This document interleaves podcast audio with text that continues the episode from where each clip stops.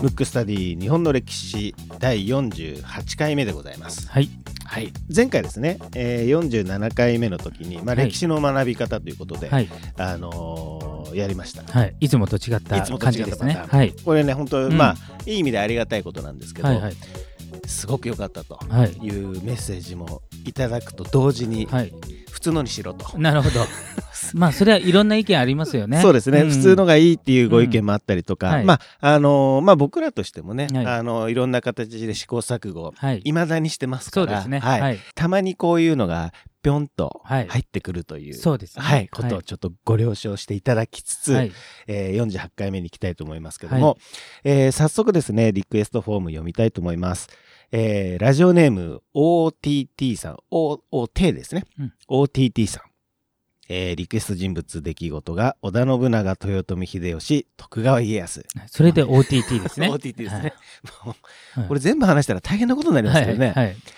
えーはじめまして、僕は戦国時代が好きで、えー戦国時代パート1、パート2を何回も聞き聞き直しています。その中で気になったことがあったのでリクエストさせてもらいました。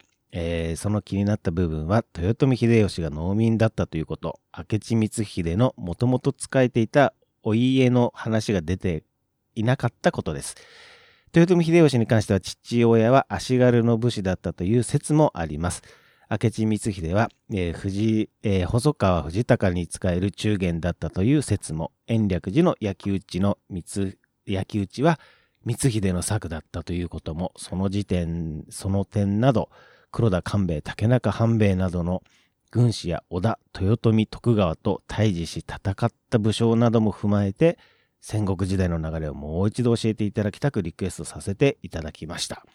織田信長 VS 今川義元の桶狭間の戦いから徳川家康秀忠 VS 豊臣秀頼の大阪夏の陣までをお教えいただきたく思います。よろしくお願いしますと。なるほど。えーだいぶ詳しい方そうですね。詳しいは方だし、え範囲が広い。これやったら何回も行きますかね。わかんないですね。相当な数いくで。すよね。んで。うん。はい。ただ、あのー今回ね、はい。リクエスト結構盛りだくさんでいただきましたし、はい。まあ、戦国時代を何回も聞き直していただいてるということなので、はい。織田信長を、信長を。その中でね、ちょっとはい3人ということはちょっとボリュームがありすぎますので、はい。まずはちょっと織田信長を、織田信長これ王道中の王道ですね。そうですね、うん。まあ、信長一つとってもたくさんありますよね。そうですね。ん。だからその中で、まあ、うん。ちょ全部をね、伝えると、あの、第何回になっちゃうんだって話ですけど、はい。うん。まあ僕の視点で、うん。ちょっとこれはっていうところをはいかいつまんで行きましょうか説明しようかなと思はい、うんですけど。じゃあ今回のテーマは今時点では織田信長そうですね。。どこに漂着するか分かりませんけど、織田信長でいきましょう。行きましょうか。うんじゃあ行きましょう、早速。じゃあまず、じゃあ文吾がはい。織田信長っていうので、はい。イメージはどういう感じですか？いや、もう、うんキレッキレの、うん。なんもう、それこそ、冷酷な、なるほど。キレキレな、うんまあ、今で言うと、なんだろう、ベンチャー企業の社長みたいな、ね。なるほどなるほどうんそういうイメージです、ね。なるほど。多分ね、そういう要素もあるんですけど、うんただなんかこう、割と最初から、あその、なんか強さが際立ってみたいなイメージある方も多いと思うんですね。はい。まあ、文庫もそうかもしれないそうですね。ん僕なんかもう、それですね。うん意外とね、こう、最初のね、出だしというか、うん実は生まれたところってそんなに大きくないんですよ。へで、小田家は小田家なんですけど、はい尾張っていうね、今でいう愛知県の、まあ、名古屋のあたりにある国の一領主だったんですーけど、小田家っていうのがちょっとでかくて、小田、小田家の中の何々家、何々家みたいなので、要するにいっぱいあったわけですよ。その中の本命の家ではないんですよ、生まれたのが。実はなるほど。直ん？直系直系ではなくないんですよ。ただ、まあ、その小田家の中で大きいところの、まあ、一個ではあるんですけど、はいそこに生まれたんですよ。だからまず、戦国大名以前に、まずその一族からのし上がるってとこから始まるんで、なるほど。だから通常の人よりも、まあ、やや低い、低いというか、あの厳しいとこスタートなんですよ。超えていくハードルはいろいろあったっていうことですね。で、まずその一族の争いがあって、はいそれにまず勝つわけですけど、うん。その時に、後々の、えー織田家の重心になる柴田勝家とか知ってます、うん。あの人最初敵だったんですよ。敵方について。てた。うん、敵方についてやっぱりあるんですね。そうそうそう。ん。ただまあいろんな考え方ありますけど、うん。織田信長は意外と敵方であっても優秀な人は採用するということで、うん敵と戦いながら、えー、と柴田勝家とかが、まあ、後々味方になるんですけど、はいそれがまあ自分の軍団の中で非常に強い役割を持つんですけど、うんうん最初は敵だったんです敵よ。だったんですね。でさらに織田家をこう統一するじゃない。うん。で統一織田家を統一した時に統一したと思ったら今度はうん弟を担ぐ世代が出てくるんですよ。なるほど。よく聞きますね。そうそうそう。だからね、戦国時代とか、うんまあ、たまたま僕、あの、中国の歴史とかも割と好きで詳しいんですけど、うんもうほとんどが身内の争いですから、うんあの、権力闘争は。うんうんで、えっ、と、当然、弟と信長もそうですけど、それの、なんていうの取り巻きがいるわけじゃないですか。はい。例えば、織田信長が勝つと、自分がその織田信長、一応あの、長男がはい織田信長なんで、はい。正当性で言うと織田信長ですけど、うんうん。織田信長がこれがのし上がっちゃうと自分は出世の見込みがないと思う人は、はい。まあ一か八か分かりませんけど弟側についてもしそこが勝ったら、ひっくり返るわけですか。ら そういう人も出てくるわけですよ、はい。だから、えっと結構うね、ん。拮抗してたわけですよ、うんうんだまあよく言われてる歴史にイフはありませんけど、うんはい。もしかしたら単なうるん兄弟喧嘩で負けて終了だった可能性すらあるわけですよ。後々天下をね、うん。狙ってたぐらいのレベルの人ですけど、うん。それぐらい結構ね最初のその織田家の戦いとか、うん。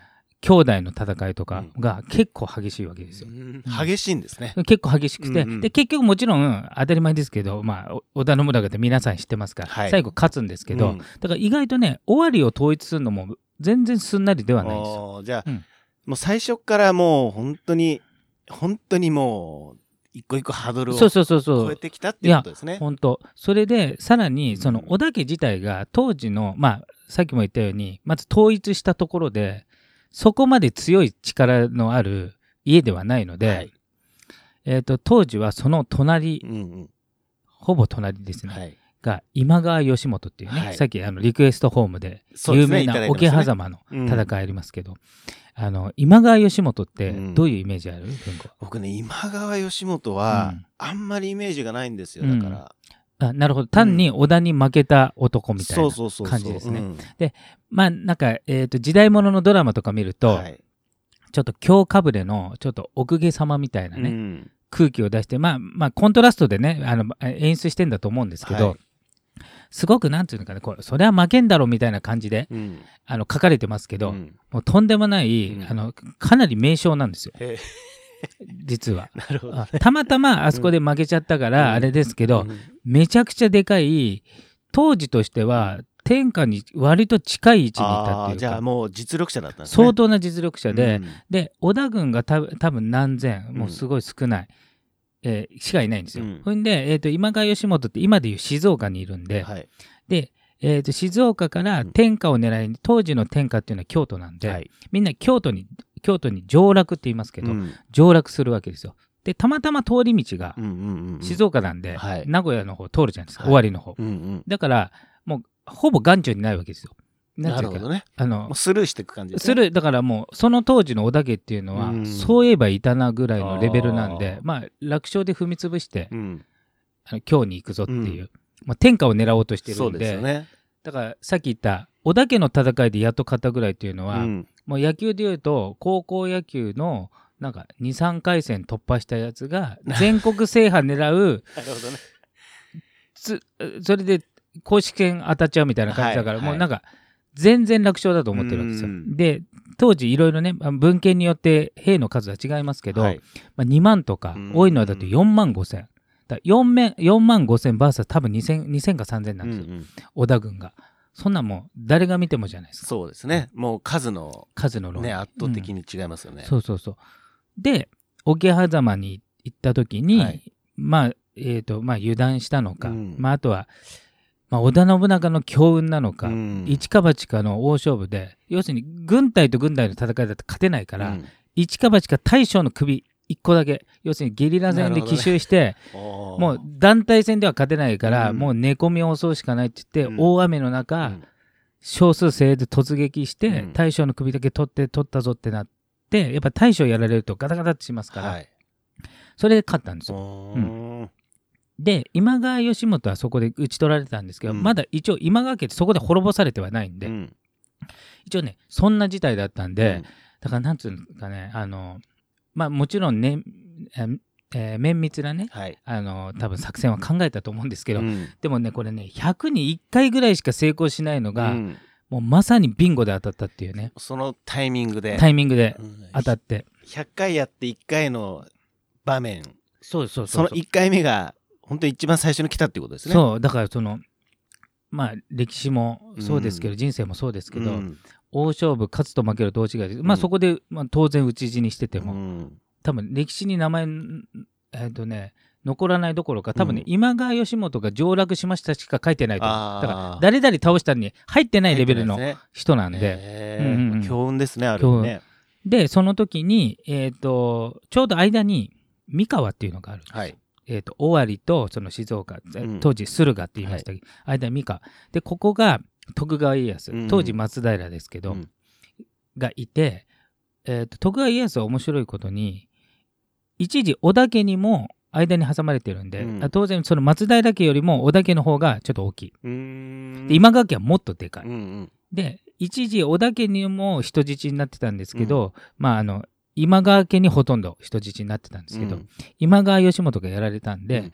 えー、と要するにこの今川の力が弱くなったんで、織田と同盟を結ぶんですよ。でここはねちょっと皆さん間違えてるんですけど、うん。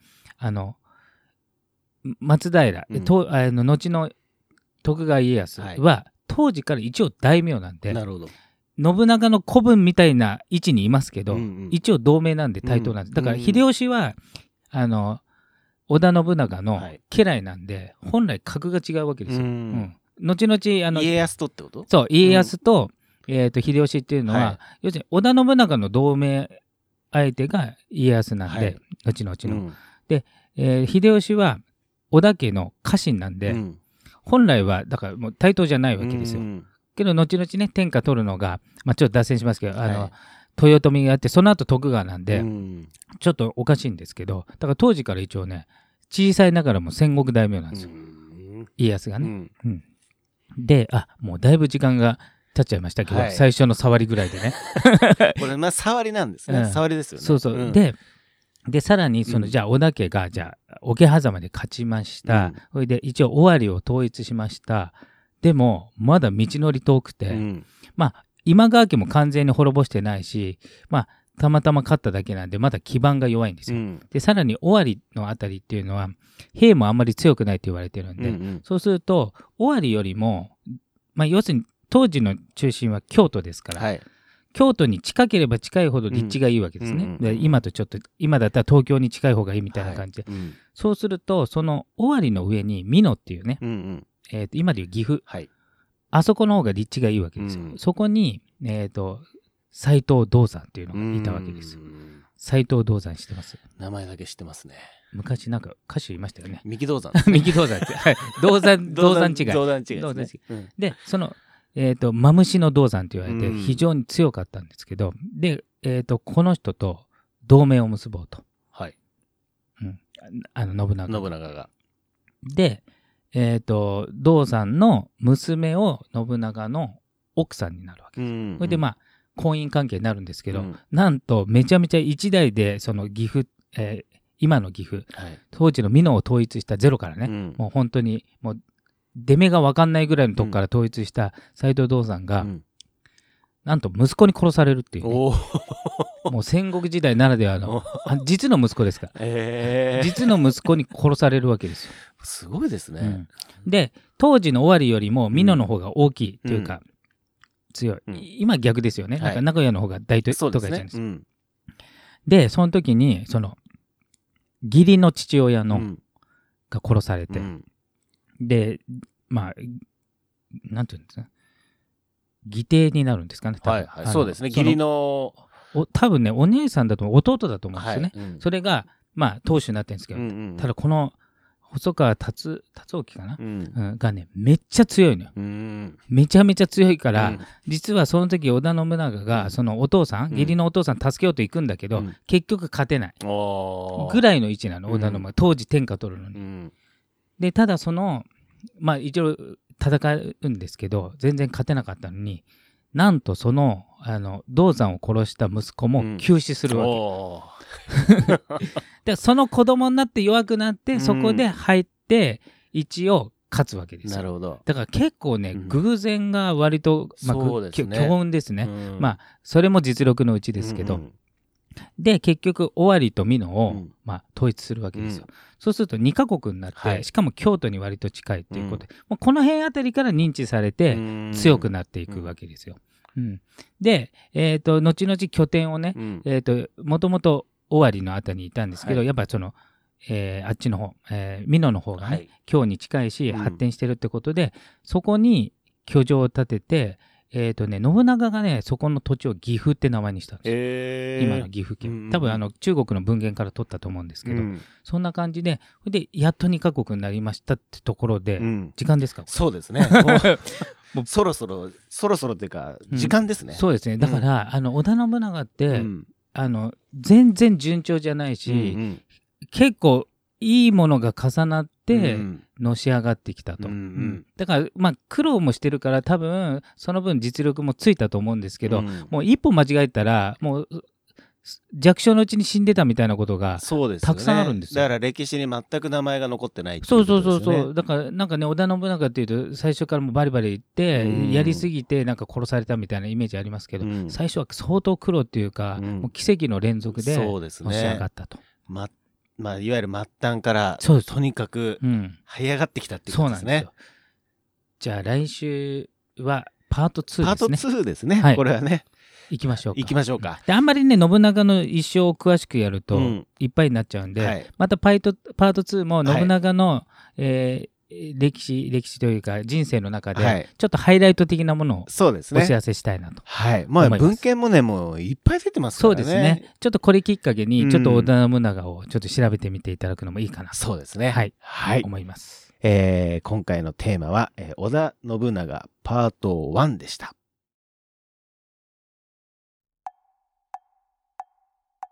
むくむくラジオだべむくむくラジオだべ？むくむくラジオだべ？